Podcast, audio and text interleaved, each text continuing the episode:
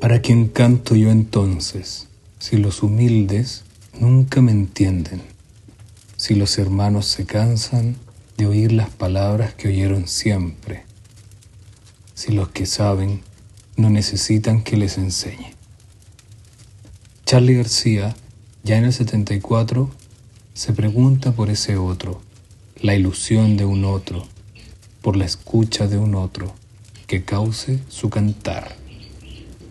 Su categorización me interesa en tanto que intento responder a la pregunta por la palabra escrita, que requiere un esfuerzo grande al condensar imagen, ritmos, tiempo, símbolos, sonidos y sentido.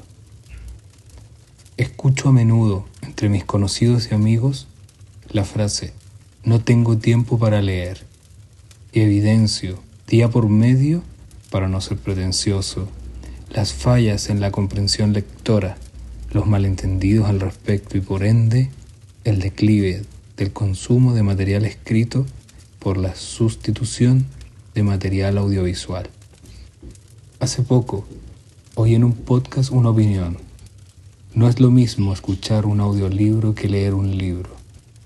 Frase que se suma a las comparativas entre las adaptaciones de novelas o escritos a películas o series con la frase el original siempre es mejor. Los humildes nunca me entienden.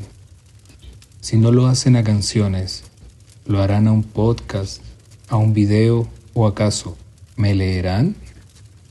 Esos hermanos cansados querrán leer y escuchar de nuevo las palabras de siempre un amigo me dijo, hazlo por ti, pero ciertamente creo que ese tiempo lo puedo aprovechar nutriéndome y disfrutando de las maravillas que ya existen y a las que no pretendo alcanzar, ni en belleza, ni en profundidad, a menos que...